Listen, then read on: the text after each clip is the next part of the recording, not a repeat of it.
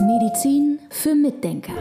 Der etwas andere Gesundheitspodcast mit Volker Pietsch und Dr. Med Sibylle Freund. Wir starten in eine neue Folge. Du hast ein Thema mitgebracht. Da musst du mich erstmal auf den Stand bringen. Was ist das überhaupt? Wir sprechen heute über Histamin. Ja, Histamin ist ein biogenes Amin. Das entsteht aus der Aminosäure Histidin. Gut.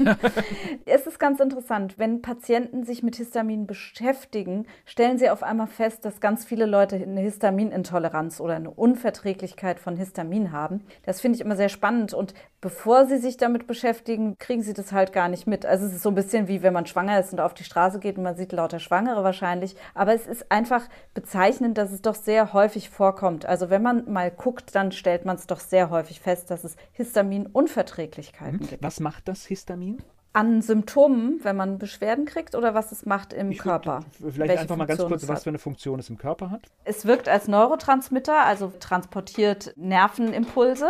Und was aber eigentlich das eher problematische ist, es kommt in Mastzellen vor. Da gibt es auch das Mastzellensyndrom. Es gibt tatsächlich Leute, die haben ein Problem, dass sie zu viele Mastzellen haben und zu viel Histamin ausschütten. Und diese Mastzellen, die enthalten kleine Vakuolen, also kleine Bläschen mit Histamin drin. Und wenn die das ausschütten, dann kommt es zu allergischen Reaktionen. Also wenn ich jetzt zum Beispiel, wenn man Heuschnupfen hat beispielsweise, dann reagieren die Mastzellen und aufgrund der Allergie schütten die Histamin aus und dann kommt es zu allergischen Reaktionen. Also daran erkennt man dann schon mal, dass man ein Histaminproblem hat. Zum Beispiel, das ist das Einfachste. Aber Histamin kommt halt auch in so vielen Bereichen vor, zum Beispiel im Darm, dadurch, dass Histidin abgebaut wird und im Darm dann eben nicht genug Enzym bereitsteht, um Histamin wiederum abzubauen. Also da macht es natürlich eine ganz andere Symptomatik. Ja, da macht es dann nicht Niesen oder Augenjucken, sondern dann macht es eben Bauchschmerzen, Durchfall und solche Geschichten. Also Histamin macht unterschiedliche Reaktionen, wenn es dann ausgeschüttet wird. Jetzt gibt es ja vielfältige allergische Reaktionen. Wie stelle ich denn fest oder wie stellst du denn fest, dass ich zum Beispiel ein Problem habe dort mit Histamin?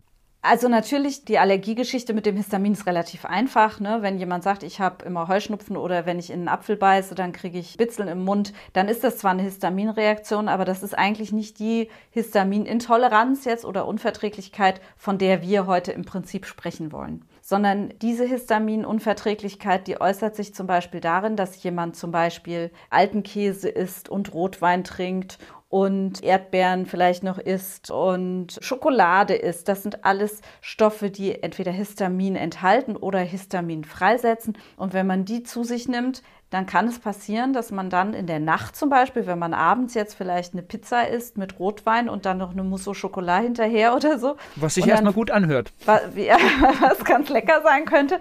Und dann wacht man nachts auf und dann hat man auf einmal ein rotes Gesicht und Herzrasen und hohen Blutdruck solche Zeichen, Unruhe, das können so Histaminzeichen sein, Verdauungsstörungen, Durchfälle und so weiter. Jetzt kommt für mich immer die Frage, es wäre ja schade, wenn man auf all das immer verzichten muss. Das heißt, wäre das aber trotzdem der erste Weg der Behandlung? Um diese Frage zu beantworten, muss man wissen, dass es zwei Kompartimente gibt. Einmal gibt es den Darm, in dem Histamin eine Rolle spielt und dann gibt es das Blut, in dem Histamin eine Rolle spielt. Und wir gehen jetzt einfach mal nur, wir sagen mal, im Blut ist alles in Ordnung und wir gehen jetzt nur mal in den Darm. Und da gibt es jetzt Patienten, die haben entweder so eine Darmflora, dass sie zu viel Histamin bilden, weil einfach unheimlich viel Fäulnis entsteht. Und dazu werde ich auch gleich nochmal was sagen, warum Fäulnis. Oder sie haben das Problem, dass sie zu wenig Diaminoxidase haben, DAO. Das ist das Abbauen, Histamin abbauen, dieses Enzym. Auf jeden Fall passiert es bei diesen Patienten, dass sie zu viel Histamin im Darm haben und dann wird der Körper von Histamin geflutet und dann kommen diese Histaminzeichen. Wenn man so einen Patienten hat, ist es natürlich ganz wichtig, dass man das Mikrobiom, also den Darm, wieder in Gleichgewicht bringt und dafür sorgt, dass die Darmbakterien wieder alle ganz normal funktionieren und eben nicht diese histaminbildenden Bakterien da sind. So, und warum Fäulnis? Da wollte ich jetzt gerade nochmal drauf zurückkommen. Fäulnis oder auch, wenn wir Lebensmittel liegen lassen, fangen die an, also gerade tierische Lebensmittel, fangen die an zu verwesen. Und in dem Prozess entsteht zum Beispiel ganz viel Histamin. Deshalb vertragen viele Leute keine Garnelen oder Fisch, der in der Fischtheke lag, weil das klingt jetzt eklig, ich weiß das, aber so ein bisschen verwesen die Sachen halt, auch in der frischen Theke. Es muss ja nicht schlimm sein, wir versuchen den Prozess ja auch durch Kühlen aufzuhalten, aber es passiert halt. Und da kann dieses bisschen Histamin, was dabei entsteht, dann eben dem Körper schon Schwierigkeiten machen. Also das ist mal der eine Bereich und da muss man natürlich histaminhaltige Nahrungsmittel möglichst reduzieren. Aber das ist gar nicht so einfach, weil es extrem viel histaminhaltige Nahrungsmittel gibt. Und es gibt auch viele Nahrungsmittel, die Histamin einfach freisetzen im Darm. Also, dass man es gar nicht reinbringt, sondern es wird im Darm dann freigesetzt.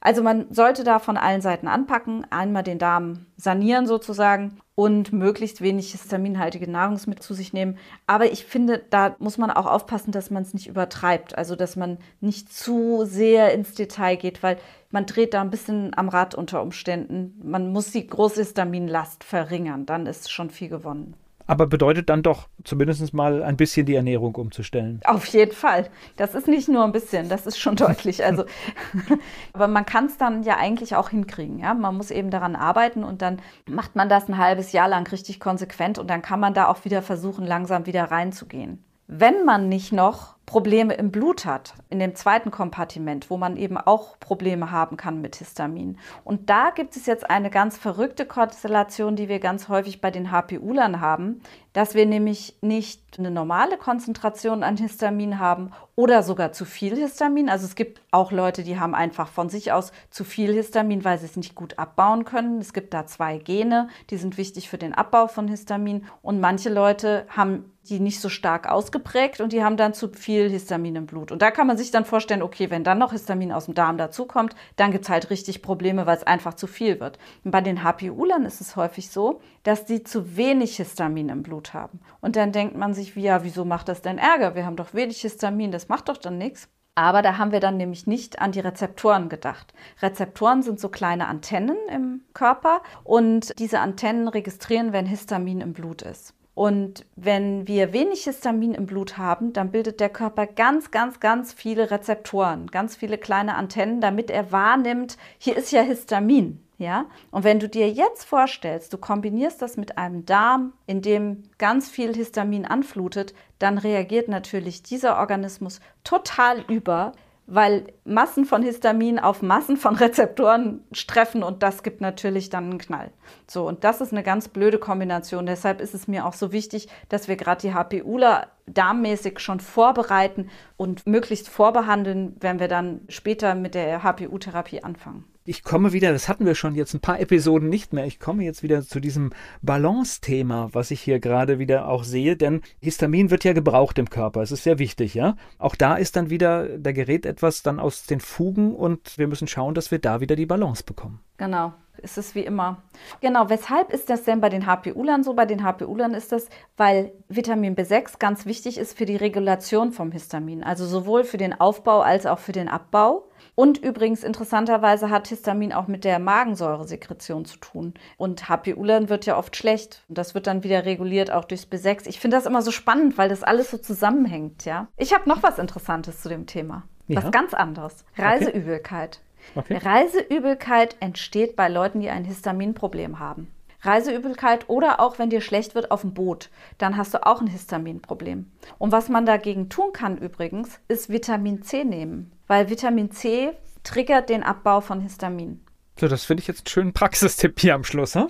Ist doch super, oder? Ja. Medizin für Mitdenker. Der etwas andere Gesundheitspodcast mit Volker Pietsch und Dr. Med Sibylle Freund.